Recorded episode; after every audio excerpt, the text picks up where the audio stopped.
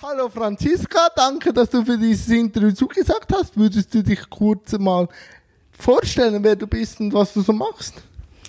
Ich bin Franzi, bin jetzt äh, 30 Jahre alt, erst seit einem Monat, ich muss mich noch daran gewöhnen. Arbeite als schulische Heilpädagogin an den Stadtschulen in Zug und nebenbei dann halt noch in verschiedenen Behindertensportvereinen vom BSC und vom Rollstuhlclub aus. Was ist für dich, Franzi, Bildung? Hui. Eine heiß diskutierte Frage, würde ich sagen. Was ist Bildung? Aber ich will die subjektive Wahrnehmung von dir. Ich glaube, Bildung findet immer statt, wenn ein Gegenüber etwas Neues dazulernt. Und in welcher Form das dann halt stattfindet, das kann halt sehr individuell sein. Also ich glaube nicht, dass es eine grundsätzliche Bildung gibt, aber das Erlernen von neuen Sachen sehe ich als Bildung. Hast du gerne gelernt, wo du noch jünger warst? Ich habe sehr gern Neues erlernt. Ich habe nicht gern Okay. für die Schule gelernt, also das war nie meine Stärke, aber ich habe sehr gern neue Dinge erfahren und dazugelernt und ausprobiert. Aber halt nie so in dieser Situation von da ist ein Buch und lerne das jetzt. Ich hatte immer Autoritätsschwierigkeiten. Das kenne ich. Weil eben dann kam so der Lehrer und hat gesagt, ja, du musst das jetzt lesen. Und dann habe ich gesagt, nein, weil es gibt das als Hörbuch. und dann waren sie ein bisschen, ja, am Anschlag. Aber äh, für mich war es immer so, mir war es nie bewusst, wieso ich das lernen muss, wenn es mich gar nicht interessiert. Weil das sehe ich jetzt. Jetzt, jetzt habe ich Spaß am Bücher lesen, aber jetzt lese ich auch die Bücher, die ich lesen will und nicht die ich muss. Aber wieso hast du dich dann entschieden, wo du äh, einen Beruf erlernt hast, in die Bildung zu gehen? Ich glaube, der passendste Spruch ist da wirklich, die schlimmsten Schüler werden die besten Lehrer. Und ich kann mich damit sehr identifizieren. Ich gebe sehr gern Wissen weiter. Ich lerne gerne mit Kindern zusammen. Ich habe riesen Spaß daran zu sehen, wenn sie etwas begreifen, wenn sie etwas nicht wussten, wie es geht. Und ich zeige es ihnen und sie können es nachher auch. Das, ist, das sind immer die schönsten, das passiert jeden Tag und das sind die schönsten Momente, die ich dann wirklich auch jeden Tag habe. Nicht immer gleich gelungen gut, aber grundsätzlich habe ich das wirklich jeden Tag. Mit welchem Ansatz gehst du dann in eine Unterrichtsstunde rein? In der alltäglichen Situation Wissen wieder zu vermitteln, neue Strategien, Selbstständigkeit erlernen, wieder mit dem Begriff der Bildung. Also es ist wirklich das Ziel, dass die Schüler ein größeres Wissen, mehr Wissen haben als vor dieser Stunde. Wie siehst du die momentane Bildungsdebatte? Weil Bildung, vor allem jetzt in den kan in Zentralschweizer Kantonen wird ja viel gespart, in Luzern noch mehr als in Zug. Wie siehst du diese Entwicklung? Äh, Erlebst du die schon im Klassenzimmer? Ich hatte sie vor allem vorher im Kanton Luzern gemerkt. Ich habe selber dort auch vier Jahre unterrichtet, dass sie dann halt angefangen haben, an Sachen zu streichen wie Schwimmunterricht, regelmäßigen Schwimmunterricht, wo ich finde, das sind lebenswichtige Sachen, wo jetzt eingespart werden. Und im Volksmund hört man immer wieder, Kinder werden heutzutage immer dümmer. Das ist das, was die Umwelt halt auch immer wieder mit sich trägt. Es wird immer schwieriger, ihnen was beizubringen. Es ist mühsamer, anstrengender. Das ist das, was so der allgemeingängige Ton ist und gleichzeitig wird genau an diesem Punkt gespart. Also das, das ist für mich eine Diskrepanz, die einfach, die halt nicht aufgeht. Ja, das sehe ich schon so. Aber wie entwickeln sich die Kinder? Gab es schon in deiner Laufbahn Veränderungen, wo du angefangen hast? Bis jetzt siehst du schon eine Veränderung oder wie würdest du das jetzige Kind äh, beschreiben? Als ein armes Kerlchen. Ah, okay. Also Wieso? es ist, es ist nicht mehr, dass ich finde das überhaupt nicht, dass Kinder dümmer werden und dass das in der Schule beobachtbar wäre, sondern es wird immer mehr von ihnen verlangt. Also gerade wenn ich die Diskussion mit meinem Vater führe, wo ich dann auch sage, ich so, Papa, Du hattest in der Schule noch Mathe, Deutsch, vielleicht noch Turnen und Zeichnen, bist nach Hause gegangen, hast noch zehn Minuten Hausaufgaben gemacht und den Rest des Tages hast du gespielt. Heute haben sie zehn verschiedene Fächer schon in der Primar, lernen dazu drei verschiedene Sprachen. Das Hochdeutsch zählt in der Schweiz einfach auch schon dazu. Und dann gehen sie nach Hause, haben eine Stunde Hausaufgaben, müssen für die Prüfungen lernen, gehen zum Klavierunterricht, lernen vielleicht noch ein weiteres Instrument, gehen noch dreimal die Woche in den Sportverein. Sie haben gar keine Freizeit, die sie irgendwie gestalten könnten. Also es wird extrem viel von ihnen abverlangt. Und wie gehst du jetzt mit so Jans und Franzis um, wenn sie ein bisschen Autoritätsschwierigkeiten haben? Ja, erstmal versuche ich immer irgendwie mich an mich selber zu erinnern, dass ich halt auch nicht die einfachste Schülerin war. Das gelingt aber tatsächlich nicht immer. Also wenn man dann jetzt Schüler hat, die dann eben besonders auffallen wollen in der Klasse, dann ist das einfach eine Situation, die für die Lehrperson nicht immer ganz einfach handelbar ist. Aber das ist auch ein Punkt jetzt im Studium, wo ich immer mehr begreife und selber lerne, dass sie halt dieses Stück mehr Aufmerksamkeit dann halt auch wirklich brauchen.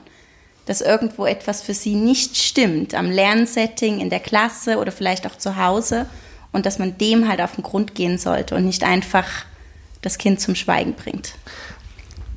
Ich äh, befasse mich auch sehr mit Bildung, weil Wissen finde ich auch etwas sehr Wichtiges. Aber was ich am jetzigen System nicht verstehe, ist, dass man immer noch sagt, in 16 Jahren muss die Grundausbildung gemacht sein, Ausbildung mal ausgeklammert. Ähm, und man weiß aber, dass die heutigen Kleinen 100 werden mit der Medizin oder sogar älter. Warum man dort nicht ein bisschen Entspannung reintut, vielleicht ein, zwei Jahre mehr, vielleicht bis 20 oder so, weil wenn sie nachher noch 80 Jahre mit sich zu tun haben. Ich habe die Erfahrung gemacht, erst mit 25 wusste ich, was ich bin und was ich werden will und so. Aber warum der Druck? Warum nicht ein bisschen mehr Zeit haben für gewisse Fähigkeiten? Also auch da wird der Druck ja tatsächlich immer größer. Also Luzern hatte ja vor ein paar Jahren dann auch noch einen Frühkindergarten eingeführt und damit konnten dann die Kinder auch noch ein Jahr eher in die Schule. Und sie haben festgestellt, oh je, sie sind ja auch ein Jahr jünger, wenn sie dann mit allen Schulklassen durch sind. Und sie dürfen noch gar keine Lehrstelle anfangen, weil sie zu jung waren dafür. Repetitionen sind eigentlich abgeschafft. Also wenn man merkt, das Kind ist zwar noch einfach zu jung, um jetzt schon lesen und schreiben zu lernen, das Kind dann zurückzuversetzen oder zu sagen, es darf die erste repetieren oder die zweite Klasse. Fast unmöglich, weil man das halt einfach nicht mehr möchte. Und das ist eine sehr gute Frage, warum dieser Druck aufs Alter, also vor allem wenn man denkt, wie alt wir heute werden können, warum der so hart geblieben ist. Ja, dann kommen viele und sagen, ja, dann, man muss sie in die Wirtschaft bringen, dann bringen sie Steuern. Ja, verstehe ich alles schon. Aber wir haben ja kein Gut an Erdöl oder so. Wir haben ja nur das gute Wissen. Und wenn dann einfach reingeprügelt wird, ohne mal nachzufragen, hast du es verstanden oder brauchst du mehr Zeit danach, eben hat man die Diskussion, die Kinder werden immer dümmer, aber sie müssen auch viel mehr in kurzer Zeit reinkriegen. Nicht jeder hat einfach so ein Hirn, wo er alles abspeichern kann. Gewisse Sachen muss er irgendwie selber erfahren oder selber erproben und dann macht es Klick, oder? Mhm. Ich war nie so jemand, der gut, wenn er schon musste, auswendig lernen, dann aus, auswendig gelernt hat, sondern ich habe immer so auswendig gelernt, wenn ich Spaß daran hatte, oder? Aber ja, da, kriege ich immer so ein bisschen, wenn ich mit Politikern spreche, keine richtige Antwort. Wieso und warum? Und jeder Politiker sagt dann auch, Bildung ist wichtig. Ja, dann investiert auch in die Bildung. Aber ja, eben. Aber was ich auch in der Bildung immer mehr wahrnehme, und dort mache ich jetzt eine, glaube ich, Zusatzausbildung, ist die heiße Diskussion mit dem integrativen Schulsystem. Wie stehst du zu diesem Grundmodell? Integration ist möglich, aber Integration ist nur bedingt möglich. Das ist teilweise halt, also in dem Setting, das uns jetzt zur Verfügung steht, so wie die Schulhäuser gebaut sind, so wie die Schulzimmer gebaut sind und wie wir halt auch die finanziellen Mittel und Ressourcen haben für zusätzliche Lehrpersonen. Drum sage ich, im Moment ist es einfach immer noch eine Sache von teilweise möglich, ja. Ich habe selbst auch eine ähm, Schülerin, die ich begleite, die im integrativen Setting ist. Und es stimmt für die Schülerin, es stimmt für die Klasse und es stimmt für die Lehrpersonen. Und das ist wirklich, das ist die Traumsituation, die es gibt. Aber man merkt auch manchmal, Kinder, die im integrativen Setting sind und wo man es ja gut für sie meint, weil man möchte sie integrieren, sie fühlen sich vielleicht selbst überhaupt nicht wohl an der Schule. Es ist ihnen selbst alles zu viel, es sind zu viele Kinder in einem Klassenzimmer. Teilweise kommt vielleicht auch die Lehrperson überhaupt nicht damit zurecht, weil sie das noch nie gemacht hat. Weil viele Lehrpersonen, auch ältere Lehrpersonen, die haben das nicht gelernt. Die haben nicht gelernt, integrativ zu unterrichten und sie sind wirklich schlichtweg einfach damit überfordert und sie bekommen keine Hilfe dann an dieser Stelle, sondern sie müssen da irgendwie durch. Ich verstehe auch diesen Punkt. Ich bin immer ein heißer Befürworter, weil wenn man den wirklich durchziehen würde, der integrative Weg. Ich sage auch Anpassungen auf diese Anpassungen kommen wir dann noch, hätten wir in 20 Jahren Inklusion. Wenn der durchgeführt werden würde. Und dann müsste nicht jede Hochschule wieder einen Bericht machen, wo wir jetzt stehen, dann hätten wir. Was ich aber sehe beim integrativen Schulsystem ist immer das Ja oder Nein. Es gibt kein Dazwischen. Es gibt keinen Graubereich. Und das finde ich sehr verheerend. Man muss wirklich sich entscheiden, ja, und dann muss es durchziehen, oder er geht in Separative, und dann ist er einfach dort. Ich hätte gerne ein durchlässiges System vielleicht ein bisschen wie bei den Skandinaviern, dass man sagt, okay, in diesen Fächern ist er integrativ geschult und in diesen Fächern braucht er Zeit, dann machen wir ein separatives Setting, aber für alle Schüler. Also wenn jemand nicht gut rechnet, warum dann nicht alle, die nicht gut rechnen, zusammennehmen und sie in diesem Selbstbewusstsein stärken und wenn er gut lesen kann oder gut in Deutsch ist, dann wird er separ äh, integrativ geschult aber das in einem, in einem Setting, wo auf einem Schulhof ist, nicht irgendwo auf dem Berg, separativ irgendwo weit weg von der Zivilisation. Mhm. Also warum nicht Graubereich schaffen? Ist das eine Frage des Geldes? Ja. Und der Schulraumnutzung. Halt okay die aktuellen Schulhäuser, also neben dem, dass ja sowieso wirklich auch alle schon ausgelastet sind und das nicht nur hier in Zug, da kann man so ziemlich jede Stadt gehen, die Schulhäuser sind voll. Und man müsste halt ein komplett neues Schulsystem dafür entwickeln, weil es müsste ja dann die jetzt separativ geführte Schule, müsste in die Regelschule mit integriert werden. Und das nicht nur der, für die Schüler, sondern auch für den Platz. Und ich glaube, da würde im Moment neben dem Geld das Hauptproblem liegen, wo würde man dieses Projekt starten? Ich finde es eine super Idee und ich glaube auch, dass das funktionieren würde.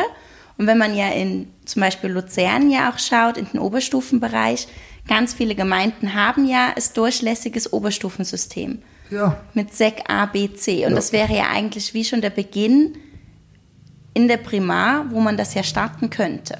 Ja. Weil ich war auch ein Schüler, ich, hab, ich war gerne in der Schule, weil dort immer etwas ging mit den Mitschülern und so. Aber so richtig den Knopf aufgetan habe ich irgendwie mit 14. Vorher hat mich nichts interessiert. Und eben dann ist man in der Zwickmühle, oder? Wenn man dann sagt, okay, separativ, weil der kommt nicht in die Gänge. Mhm. Und dann macht er mit 14 so ein Gap, mhm. was passieren kann dann wird es wieder extrem schwierig, in die Tretmühle zu kommen, oder? Ja.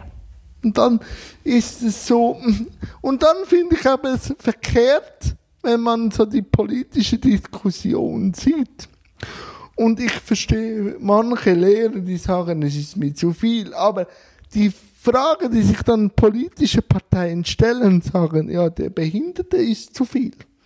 Darum müssen wir zurückbuchstabieren. Und ich sage dann immer, wieso ist der Behinderte zu viel? Ihr, ihr müsst wahrscheinlich wieder äh, kleinere Klassen machen, mehr Klassen, weil die, die Kleinen oder auch das Leben an sich ist viel komplexer geworden. Also wenn man 20 Schüler hat, da hat man 20 Welten mit jenstem Problem. Es ist nicht mehr so einfach, Mutter, Vater am Abend um sechs sind daheim, sondern da sind noch viele andere Probleme. Aber es ist einfacher zu sagen, ja, der eine Rohstofffahrer oder der eine ist dann zu viel. Und das finde ich falsch. Völlig. Also bin ich da auf der richtigen Spur oder würdest Völlig. du mich da korrigieren? Nein, also ich sehe es auch wirklich ganz genauso. Wäre das Grundsetting dafür geschaffen, gäbe es keinen Schüler, der mehr zu viel ist. Aber dann wäre es halt wirklich, es ist, es gibt dann, also das, das muss ja gar nicht, ob separativ sein oder nicht. Es gibt immer ein oder zwei Schüler, die der Lehrperson mehr Arbeit machen als vielleicht drei, vier andere. Und es wäre generell eine Entlastung für Lehrpersonen, wenn die Schülerzahlen in einer Klasse wieder etwas sinken würden. Aber die werden so kontinuierlich auch so jeweils ja, um eins. Eins mehr, ja, ja. Und dann noch eins mehr. So, das Salamitag. Ja, ja, das geht ja dann schon auch. Und wenn es mit 23 ging, dann schaffst du es doch auch mit 24. Natürlich schafft man es auch mit 24, das ist nicht der Punkt. Aber es leidet die Qualität vom Unterricht. Und eben dann diskutiere ich mit älteren Personen, die sagen, ja, bei uns waren es 42. Wie du vorher gesagt hast, da hatten sie Mathe, Deutsch, Musik, Musik und dann fertig. Ja. Eben, das geht gar nicht mehr und auch nicht immer mehr, oder? Also ich, ich verstehe die Bildungsdebatte nicht, weil mir kann niemand äh, sagen, dass der separative Unterricht wirklich so förderlich ist. Natürlich lernt er eine enorme soziale Ader, weil dort hat man Zeit, dort, dort geht man aufeinander ein. Das dieser Teil vom Separativen ist super. Aber ich kann dann nicht, wenn ich eine Lehrstelle will, dem Ausbildner meine Berichte zeigen, dass ich eine gute Sozialader habe, der will Noten sehen. Und solange im Separativen keine Noten passieren, dann wird es einfach schwierig. Und dann stellt man uns aufs Abstellgleis, außer er ist so ein bisschen auflehnerisch und macht dann noch selber diese Sachen, die ihm helfen. Aber ja, es ist dann einfach schwierig. Aber ich sehe dann auch wieder das Problem, wenn man integrativ schult und das auch durchzieht. Der Arbeitsmarkt ist gar noch nicht bereit. Also wenn er dann irgendwie den Sekabschluss schafft und dann aber trotzdem in eine Werkstatt, ich habe nichts gegen Werkstätten, mhm äh, aber dann sich fragt, wieso habe ich jetzt einen Sekabschluss und muss trotzdem so Arbeiten machen, dann verstehe ich dann schon auch diesen Frust, oder? Also eben, ich würde mir mehr wünschen, mehr Zeit und mehr Individualität und mehr Durchlässigkeit, weil jeder ist individuell, aber in der Schule zählt das nicht, sondern es muss jeder einfach diese 16 Jahre durchprügeln. Und das kann ich mir vorstellen, ist auch als Lehrerin oder als Lehrer manchmal sehr frustrierend, weil man Potenzial sieht in irgendwelchem Fach, aber sonst die anderen Fächer einfach nicht auf die Reihe bekommt. Das gibt's ja auch. Und wie ja, gehst du da mit so, solchen Sachen um? Für dich persönlich, wenn du Potenzial siehst und sagst, der braucht jetzt einfach vielleicht noch ein Jahr mehr, aber ich muss vorwärts machen? Da ist immer so ein bisschen beides, also je, je nach Fall natürlich. Zum einen versucht man halt auch die Eltern von für uns als, als Lehrperson richtigen Weg zu überzeugen für das Kind. Ob das dann in Form von einer Lernzielanpassung vorübergehend oder überdauernd ist, um einfach ein bisschen Druck zu nehmen vom Kind oder ob es halt dann wirklich eine Repetition ist, weil wir sagen, das Kind hat Potenzial, aber es ist einfach zu jung. Es ist noch viel zu jung, was jetzt einfach von ihm verlangt wird und was es tun muss. Es kann, es mag das noch gar nicht leisten. Und das ist aber dann halt auch eben, Repetition ist nicht mehr gern gesehen. Und das ist dann auch nicht ganz einfach, das dann jeweils zu begründen und durchzubekommen. Es ist ein harter Schnitt fürs Kind. Da braucht man sich nichts vormachen. Es ist ein harter Einschnitt in der Entwicklung, wenn es dann eine Klasse wiederholen muss, weil dann bekommt es wirklich aufgezeigt, ich genüge nicht. Ja. Und das ist, das ist ein sehr harter Punkt für das Kind, das dann wirklich so bewusst zu erleben. Es, es weiß, was realisiert, es ist in der Schule nicht so gut wie seine Freunde, aber es sind, seine Freunde wichtiger, oft wichtiger als seine schulischen Leistungen. Naja, ist so. Und dann ist es halt fürs Kind weniger begreiflich, warum es jetzt eine Klasse repetieren soll, als für, für die Eltern. Also die Eltern sind dann schon eher im Boot, als das Kind das dann tatsächlich ist. Ja, glaube ich. Und das ist dann auch so ein Spagat, alle glücklich zu machen, oder? Das schafft man eh nicht. Okay. das, ist, das passiert wirklich nur in den, in den seltensten und gelungensten Fällen, dass man es schafft, alle Beteiligten glücklich zu machen. Äh, wir haben schon darüber gesprochen, aber ich möchte mehr auf diesen Begriff noch eingehen. Was ist für dich Wissen? Also, weil die Schulfächer, das ist so irgendwie Fachwissen, aber für mich ist Wissen, äh, Weisheit noch etwas anderes, aber wir können gerne über diese Begrifflichkeiten diskutieren, wenn du willst. Ich weiß nicht, inwieweit es der Schule möglich ist, Weisheit zu lehren. Also ich glaube, das ist ja, das ist ja etwas, was das, was das Leben bringt. Und das kann man auch nicht verlangen von der Schule, dass in den ersten Jahren Nein. eines Im Kindes dann schon, schon mitzugeben. Man kann ihnen aber Werkzeuge dafür mitgeben. Man kann ihm Werkzeuge mitgeben, eben dieses Wissen oder dann halt auch sogenannte Weisheit irgendwann zu erlernen. Und ich glaube, es gehört wirklich dazu, dass ein Kind lesen kann, dass ein Kind schreiben kann. Ob es jetzt Bücher sind, die es halt nicht so gern liest oder nicht, aber es erfüllt erstmal den Zweck, dass es liest. Ich hatte aber auch gute Pädagogen. Die haben, die haben sich teilgenommen, haben mich beobachtet und haben geschaut, was interessiert den Jan.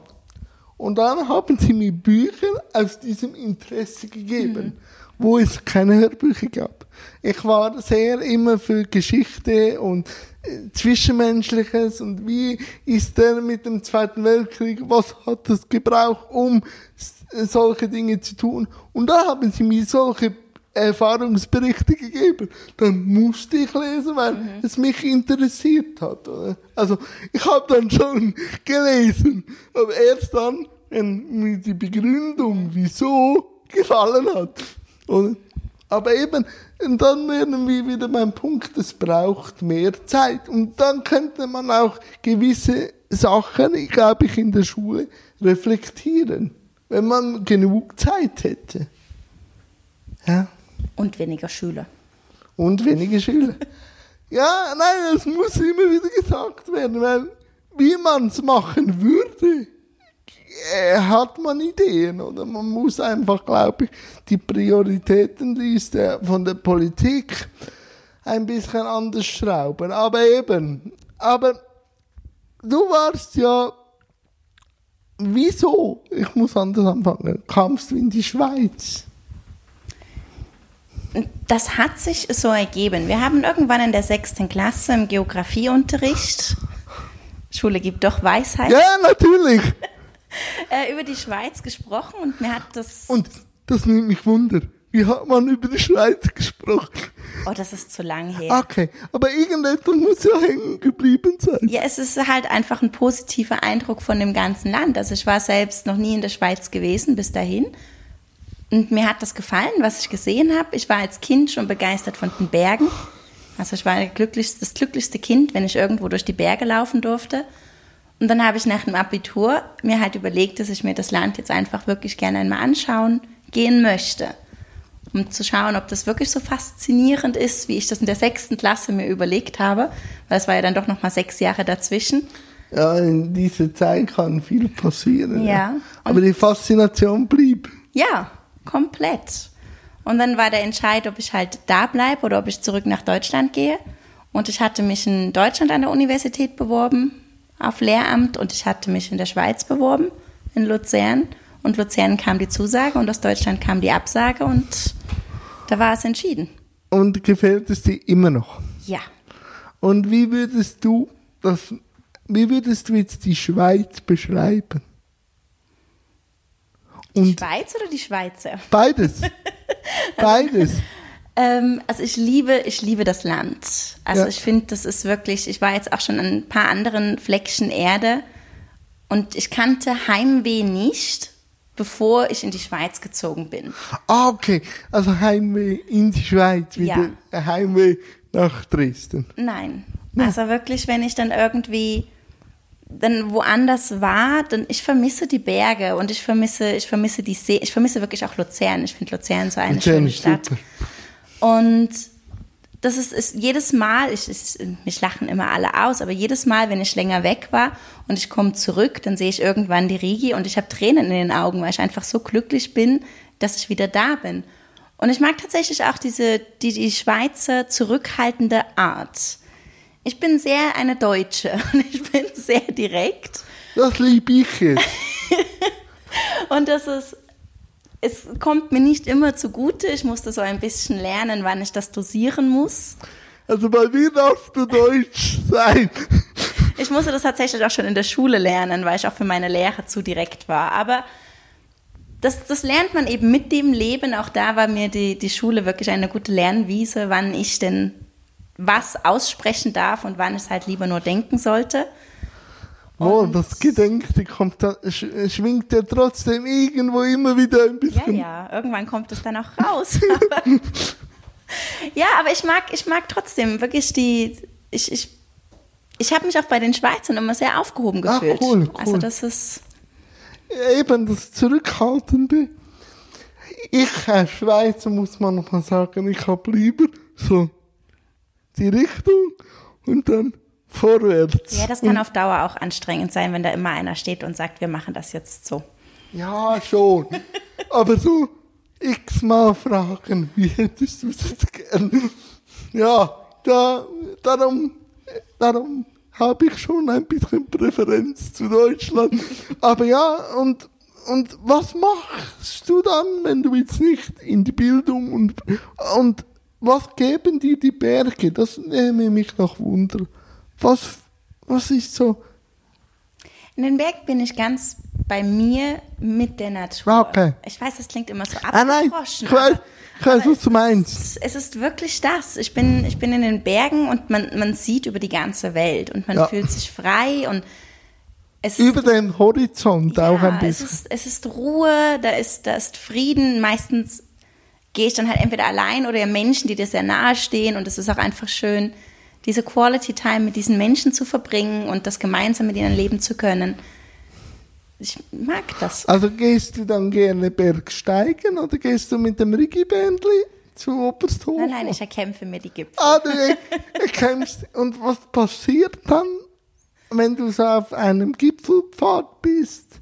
Was kommen dann für Gedanken? Kannst du dann die Gedanken ordnen oder hast du gar keine? Oder was, was, was ist da? Sie sind weg vom Alltag. Okay. Also sie sind wirklich weg von meinen To-Do-Listen und alles, was ich noch machen muss. Das sind dann einfach diese Stunden. Hast du große To-Do? Ja, das ist schlimm. Und, und dann ist es dann wirklich die Momente, die ich mir dann rausnehme und dann sage, nein, jetzt die sind für mich, Cool. einfach für mich. Und dann kann, und das kann ich dann tatsächlich auch. Also dann kann ich auch auf dem Gipfel stehen und denke an nichts mehr, was ich zu Hause noch alles erledigen müsste, wenn ich dann zurück bin. Und dann kannst du auch brainstormen oder gar nichts denken. Nein, Gar nicht. weg. Schön. Schön. Und dann sieht man, glaube ich, auch, also so geht's mir, wenn ich mal so in die Ferne schaue. Bei mir ist es das Wasser, so über das Wasser, ähm, dass die Probleme eigentlich ganz klein sind. Wenn man so die Auslage hat von dem größeren Ganzen, geht es dir auch so. Die sind ja gar nicht mit da oben. Nein, Die schon, aber ja, nein, die lasse ich ja wirklich, Okay. die lasse ich, die lasse ich da unten. Die sind, die warten im Tal auf mich und da ist, da muss es nicht kleiner wirken. Ich weiß, was du meinst. Die Dimensionen verändern sich, aber aber die kommen da gar nicht mit. Andere Frage, andere Frage. Gehst du dann gerne ins Tal? Oder ob ich mir gerne eine Hütte da oben bauen Ja. möchte. Ja, die Versuchung ist groß. Manchmal ist die Versuchung tatsächlich sehr groß, einfach da oben eine Hütte zu errichten. Ah, okay, okay. Und dann wäre es die Rigi oder der Pilatus? Weder noch, da hat es auf beiden zu viele Touristen. Das ist so. Und sonst so reisen? Also wo ich schon war, wo ich hin Ja. möchte. Okay, beides. Ja, Ähm, Zeit. Ich gehe lieber länger reisen, also für einen längeren Zeitabschnitt als oft. Also ich bin nicht der Mensch, der für eine Woche noch dahin fliegt und für eine Woche da und für eine Woche dort. Ich hasse es, eine Woche Strandurlaub zu machen. Ich liebe das Meer. Ich liebe es, aber es reicht auch, wenn ich da lang spaziere und es sehe. Und ich bin dann wirklich mehr, dass ich dann mir mindestens drei Wochen Zeit nehme, am besten noch länger. Als Lehrer kann man das. Das ist ja. Wir haben ja immer noch unsere Sommerferien. Ähm, und dann aber wirklich dieses Land dann halt erkunde, wo ich halt dann gerade bin. Zuletzt war ich in Island. Island. Bei den Wikingern. Ja. Das, ah, das ist sicher auch ein, cool, es, ein cooler Ort, weil die haben ja auch Feen und so. Die, die leben das wirklich. Habe ich immer Freude daran, weil die Fantasie noch groß ist. Aber ähm, was gibt dir das Wasser? Weil du bist ja noch Schwimmlehrer. Das Wasser ist für mich seit klein auf mein Element. Also Ah, okay. Ein kleines Seepferdchen. ein kleiner Fisch. Fisch. Ein Nemo. Ein kleiner Nemo tatsächlich. Sehr schön. Oder eine Dori. ähm, Glaube ich nicht, aber ja. nein, es ist wirklich, im, im Wasser bin ich frei. Also das ist das Freiheitsgefühl tatsächlich noch viel größer wie in den Bergen. Ah, okay. weil das ist das, das dann gänzlich Ruhe. Also wenn man ja einfach mal abtaucht, jeder hat es schon mal erlebt, alles wird dumpf. Und das ist, das ist, was du vorhin auch schon gesagt hast. Also im Wasser sind dann Probleme auch. Sie gehen. Sie gehen, sie schwimmen davon, sie warten am Rand. Und, trotz, und trotzdem dann noch Lehrerin. Also Schwimmlehrerin. Ja. Also, wieso dann Schwimmlehrerin? mir hat es sehr viel bedeutet, schwimmen zu können. Also eben, ich habe es ja auch in, in, im Jugendalter als Leistungssport betrieben. Ah, cool. Und Welche Distanzen? Also ich bin tendenziell lieber Langdistanzen geschwommen. Also alles so über dann wirklich 500 Meter war das, wo ich dann angefangen habe, mich wohlzufühlen. Okay. Ich bin kein, keine Sprinterin. Bis heute nicht. Ich, Marathonläuferin. ja, nein, Ehe. Schwimmerin. Ja, aber eh ja, genau. Lieber das als anders. Und es macht mir einfach wirklich Freude, das weitergeben zu können. Also der, nicht nur die Technik dazu, sondern auch die Freude am Element Wasser. Weil das geht ein bisschen verloren. Ja, eben, irgendeinen Kosten. irgendeinen Kosten. Ja, aber wie kamst du dann mit der Thematik Behinderung in Berührung mit Thema Wasser? Das fand ich noch faszinierend. Ich hatte eine, eine Freundin von mir gesagt gehabt, dass es mich extrem interessieren würde, eben als, als Schwimmlehrerin auch tätig zu sein. Und sie hatte dann ihr, ihre Tante, die eben in einem Behindertensportverein für Kinder von Plussport ähm, arbeitet. Sie gesagt, geh doch mal mit hin, geh doch mal schnuppern. Und das war vor vielen Jahren, ich glaube vor sieben. Und seitdem bin ich halt da. Und wie war die Thematik für dich vorher? Und wie, wie ist die jetzt? Die Kinder haben daran noch gar nicht so viel geändert, weil äh, die Kinder, die bei uns im Verein sind, sind keine schwer und mehrfach behinderten Ja. Kinder. Sie haben wirklich leichtere Handicaps oder Beeinträchtigungen, sehr unterschiedlich. Aber ich habe schon viel gehört und ich weiß es selber, für mich ist das Wasser, ja, ich, es, ja, ist so immer ein Thema, aber für mich ist das Wasser dann auch befreiend Thema Behinderung, weil im Wasser Merkt man es weniger. merke ich es weniger. Ist das bei den Kindern auch so? Ja, sie, sie okay. können sein. Genau. Sie können wirklich einfach sein. Sie können das Wasser erleben. Sie können sich selber darin ganz anders wahrnehmen. Und es, es fällt wirklich weniger auf. Okay. Und eben über diesen Verein bin ich dann halt auch im Rollstuhlclub gelandet. Der war halt eben immer gerade im Anschluss an das Kinderschwimmen. Und seitdem bin ich halt wirklich in wöchentlicher Berührung mit Rollstuhlfahrern, Rollstuhlfahrerinnen. Und das hat meine Sicht schon sehr verändert. Beschreib mir die, die Sicht vorher und nachher. Also ehrlich gesagt habe ich mich vorher gar nicht so bewusst damit auseinandergesetzt, was das Leben in einem Rollstuhl bedeuten könnte, aber man kannte es halt aus dem Alltag, vom, vom Sehen her. ah, hast du gesehen? Also schon frühe Behinderungen, also Behinderte, also Menschen mit Behinderung. Ja, aber halt wirklich dann aus der Ferne, also dann halt mal im Bus oder auf der Straße oder aber halt nie im, im Kontakt gewesen. Also wir mhm. hatten auch in der Schule, okay. bei uns gab, war das noch nie ein Thema, bei uns gab es keine Integration, als ich zur Schule gegangen bin. Und drum war das wirklich für mich völliges Neuland. Und für mich habe ich immer gedacht, oh mein Gott, wenn, wenn man diesen Schicksalsschlag hat und nicht mehr laufen kann oder vielleicht auch nur, nur ein Teil von seinem Körper gelähmt ist, das bedeutet doch das Ende der Welt. Also das war für mich wirklich ganz lang so im Kopf, was, was, was für arme Menschen das doch tatsächlich dann sein müssen. Und das hat sich halt komplett geändert. Das ist halt, ich habe begriffen, es ist ein schwerer Schicksalsschlag, da braucht man nicht so drüber diskutieren. Es gibt ein komplett neues Leben, es verändert sich, glaube alles. Wenn man Glück hat, bleiben die Freunde. Ja, und sonst und sonst gibt es neue. Waren sie nur Gefährten auf dem Lebensweg. Richtig. Und sonst gibt es dann halt wirklich neue. Und das ist das, was ich begriffen habe. Dein altes Leben mag vielleicht an diesem Punkt beendet sein, aber es startet auch ein neues. Ja, man startet schon mit der Behinderung. Das, das ist natürlich ganz was anderes. Das, das glaube ich, also subjektive Meinung ist, glaube ich, für den menschlichen Verstand einfacher zu handeln. Ja. Die Frage nach dem Warum ist schon da. Mhm. Also bei mir nicht so lange. Aber ähm, ja, weil wenn ich nach dem Warum fragen würde, müsste ich da oben in den Himmel schauen und dann kommt eine Regenwolke und verpisst mich. So, dann, äh, dann ist das für mich Antwort genug zu sagen, du musst nicht fragen, warum, mhm. sondern was machst du jetzt? Ja.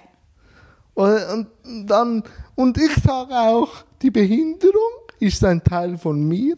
Und sie hat mich zu dem Typen gemacht, der da jetzt vis-à-vis -vis von dir sitzt. Also ich habe nie das Problem so gehabt, warum jetzt und so. Wo ich dann mehr das Problem hatte, war dann in der Pubertät aber mit der Thematik Mann sein. Mhm. Und das höre ich dann noch oft bei äh, Geburtsgebrechen, wenn man so sagt, dass da, ob Frau, ob Mann, ob ich Familie haben kann, ob ich auch eine Familie ernähren kann, dass da eher der Knackpunkt ist, wo dann bei den Unfällen anders ist. Mhm. Weil sie eben die Schulbildung hatten und alles. Da ist dann der Change nach dem, weshalb ich. Ja oder? Und wann hat sich für dich das Bild von einer Behinderung gewechselt? Gab es da ein, ein Erlebnis oder war das ein stetiger Prozess? Ja, das waren die Gespräche, also wirklich die ah, okay. Gespräche mit, mit all meinen Sportlern, Sportlerinnen. Ich habe ja dann eben neben dem Rollstuhlclub Schwimmen ja dann auch noch im Rollstuhlclub Turnen angefangen. Okay. Und auch da ja dann wieder haufenweise interessante Menschen kennengelernt. Und ich bin dann, es hat ein Stück gedauert, bis ich es mich getraut habe. Aber irgendwann habe ich mir dann halt wirklich auch die Freiheit genommen und einfach nachzufragen, warum die jeweilige Person dann halt, es müssen ja gar nicht alle im Rollstuhl sein. Also wir haben ja auch ja. Halbseitenlähmungen und so Kinderlähmungen. Aber eben, was passiert war, ich glaube, das ist eine Frage, die Menschen sich heute gar nicht mehr getraut getrauen zu fragen, ist das von dir von Geburt an so oder hattest du einen Unfall oder was ist dir passiert? Das ist immer so, also ich wurde auch schon schräg angeschaut von anderen und die meinten, ja, aber Franzi, das kannst du doch jetzt nicht einfach fragen. Doch. Und ich finde ja, aber wenn Sie mir ja keine Antwort geben möchten, dann dürfen Sie mir das ja sagen. Ja, wie ich vorher gesagt habe, nein, du musst mir nicht helfen ja. Stoßen, aber du hast gefragt. Ja. So, ähm, da hatte ich vor, von einer Woche eine spannende Diskussion. Und dann hat mich eine Person gefragt, ja, ich, ich sage immer, Fragen hilft. Ja, das sei manchmal nicht so einfach. Sag ich doch. Weil, äh, wenn du ein Nein akzeptieren kannst, dann ist es okay. Also, dann ist die Sache geritzt und vielleicht braucht er auch Hilfe. Ja, aber vielleicht fühlt er sich dann bevormundet, sag ich. Es kommt dann auch immer darauf an, wie du fragst. Also, so, oder ich habe manchmal das Gefühl, eben, die Menschen haben ein gewisses Bild im Kopf und aus diesem Bild fragen sie. Also, sie fragen nicht aus Neugier, sondern sie fragen, weil ihr Bild das so generiert. Und dann habe hab ich auch gesagt, warum äh, verwickelst du sie nicht in ein Gespräch und dann die Frage nach dem Helfen? Oder wenn ich immer den Stempel hätte, ich bin der Hilfsbedürftige, wäre ich manchmal auch angepisst. Nur weiß ich auch, der fragt einfach und dann kann ich auch sagen nein oder ja. Aber wenn ich habe dann manchmal Probleme mit diesen, vielleicht kennst du diese auch, die ein Nein nicht akzeptieren. Und dann, ja. dann, dann werde ich renitent. Dann fühle ich mich wieder wie zehn Jahre alt. Nein, wie in der Schule. Nein, nein, aber dann kann ich dann auch äh, ein bisschen möff werden, also ein bisschen sauer. Oder manchmal gibt es auch, dann ist es einfach die Tagesform. Also wenn mich immer jemand fragt, weil ich den gleichen Zug jedes Mal habe, und der mich voll quatscht, habe ich auch schon gesagt, meine Sprechstunde sei heute vorbei. Heute nicht, morgen können Sie wieder kommen. Aber lieber fragen und den, den Kontakt suchen, wieder einfach, das könnte peinlich enden. Weil wenn du die Frage hast nach dem Helfen, irgendwas triggert dich ja und sonst trägst du ja die Frage immer mit. Also finde ich das schon okay, wenn man fragt, oder? Und ja, manche sind halt vielleicht sonst irgendwie hässig. Ja, dann denkt man, der hat einen schlechten Tag. Und, aber das wäre noch spannend. Haben dir alle, die du gefragt hast, gerne Auskunft gegeben? Mehrheitlich. Ich weiß nicht, ob sie es gerne gemacht haben, aber sie haben mir alle Auskunft eben, gegeben. Eben, also wenn, wenn man aus Neugier fragt, das sage ich auch immer den Eltern, wenn Kinder kommen äh, Fra Franzi, stell dir vor, was ich schon alles gehabt hätte, was die Eltern ihren Kindern gesagt oh haben, auch gar nicht mit der Behinderung zu mhm. tun hat. Also ich war schon der kranke Mann, ich hatte schon böse Beine, ich hatte schon einen Schaden. Also dann habe ich lieber geh fragen mhm. oder oder komm wir gehen fragen, mhm. weil dann lernt die, die, Mutter oder der Vater auch, also Fragen hilft. Mhm. Und Du bist ja gerne in der Schweiz. Mhm. Finde ich auch cool. ich auch übrigens. Ähm, aber wie ist es im Thema Behinderung? Also, weil du ja auch schon viel mit Behinderung zu tun hast, wie nimmst du die Schweiz, vielleicht auch ein Beispiel in der Thematik Behinderung wahr? Ich habe keinen Vergleich zu einem anderen Land. Okay. Also das ist, eben in, in Deutschland bin ich damit halt wirklich gar nicht in Berührung gekommen, dass ich halt irgendwie noch dazu einen Vergleich ziehen könnte. Und ich kann es tatsächlich auch nicht zu, zu einem anderen Land. Also okay. aber wie nimmst du das in deiner subjektiven Wahrnehmung wahr? Wie, also, dann grenzen wir die Thematik ein. In der Barrierefreiheit. Mhm. Also ich glaube, jeder, den diese Frage umtreibt, wie es mit der Barrierefreiheit ist, ähm, der soll sich doch mal in den Rollstuhl setzen und einen Tag, seinen Alltag, einen Tag mal versuchen so zu meistern, wie er ihn halt meistert. Und er wird schnell merken, wo er überall an seine Grenzen stößt. Und wenn es schon nur in der rollstuhlgängigen Wohnung bei dem Hauseingangstür ist. Oh ja. Also, es ist, ja, aber gut. auch nochmal ein ganz anderes Thema, aber das ist ja dann egal. Also das geht ja weiter mit, mit Stolpersteinen im ganzen Alltag. Und da reden wir nur schon barrierefrei für Rollstuhlfahrer. Aber dann haben wir auch noch Menschen mit Sehbeeinträchtigungen, wo das, die ganze Thematik ja erst richtig losgeht. Und die Hilfsbereitschaft von Menschen ja gegenüber sehbeeinträchtigten Menschen oft noch größer ist wie gegenüber Rollstuhlfahrern. Und die ja dann plötzlich ganz schnell am Arm gepackt werden und irgendwo hingebracht werden und sie haben dann keine Ahnung mehr, wo sie überhaupt sind, weil sie können sich dann nicht neu orientieren. Und ich meine, im Zug hat jetzt sehr viel Veränderung stattgefunden. Also gerade von bei dir an der Kreuzung, weiß nicht, ist das Chamerstraße, die da Ja. lang geht, wo jetzt ja auch der Zebrastreifen blindengerecht gestaltet wurde. Man sieht, es verändert sich. Ja. Also auch bei mir im Quartier wurden gerade alle Bushaltestellen erhöht, was ein Autofahrer sehr nervt, weil sie sind halt jetzt in der Mitte von der Straße. Es ist immer des einen Freud, des anderen Leid. Es ist noch ein Kennenlernen, würde Ja. ich sagen, zwischen Fußgänger und Rollstuhlfahrer. was ich auch dort wieder in der politischen Diskussion, die, also dort haben sie, also bei, bei der Bildung sind sie hartnäckiger, aber bei der Barrierefreiheit kommen sie echt ins äh, Schleudern. Also ich sage, Barrierefreiheit muss man eigentlich gesellschaftlich diskutieren. Ob es jetzt ein Eltern mit Kinderwagen ist oder mit Trottinett oder so oder ob irgendwann sind die alle irgendwo behindert, vor allem im Alter. Und dann ist es egal, ob äh, Lorator oder sonst. Und warum tut man bei der Barrierefreiheit von der Verhältnismäßigkeit sprechen? Und dann sind sie schon ein bisschen zart rosa. Habe ich gesagt, ich weiß schon warum. Weil bei uns, uns sieht man noch nicht so. Und dann kann man eben schon, wenn man von der Verhältnismäßigkeit einen Standard errichten. Und wenn der Standard nicht erreicht wird, weil zu wenig Behinderte da sind, dann wird es nicht umgebaut. Wenn man aber das als Verhältnis, also gesellschaftliches Thema diskutieren würde, würde die Verhältnismäßigkeiten sich in Luft auflösen. Ja, ja, und dann kommen sie Schnattratmung über und dann, aber ja, so habe ich das noch nie gesehen. Und dann habe ich gesagt, jetzt schon.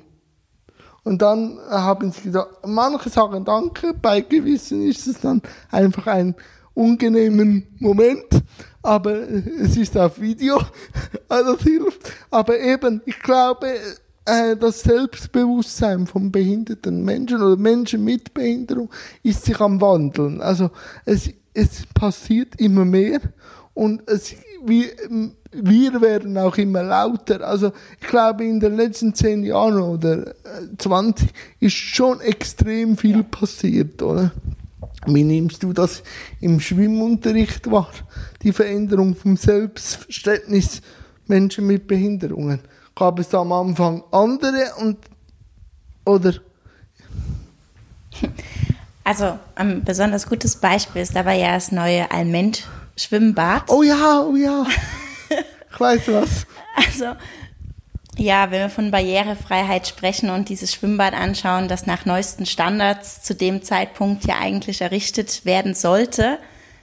Und man ja, also es, es waren ja Behindertenvereine dabei, die in der Planung integriert werden sollten.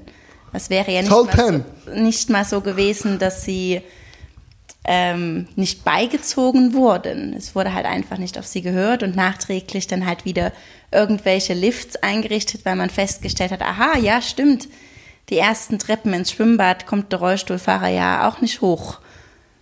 Lift gab es da ja wirklich gar keinen. Also ich meine, es war ein Riesendesaster. Aber dann äh, kam, glaube ich, Bewegung rein, weil Ja. gewisse gesagt haben, das geht nicht. Ja.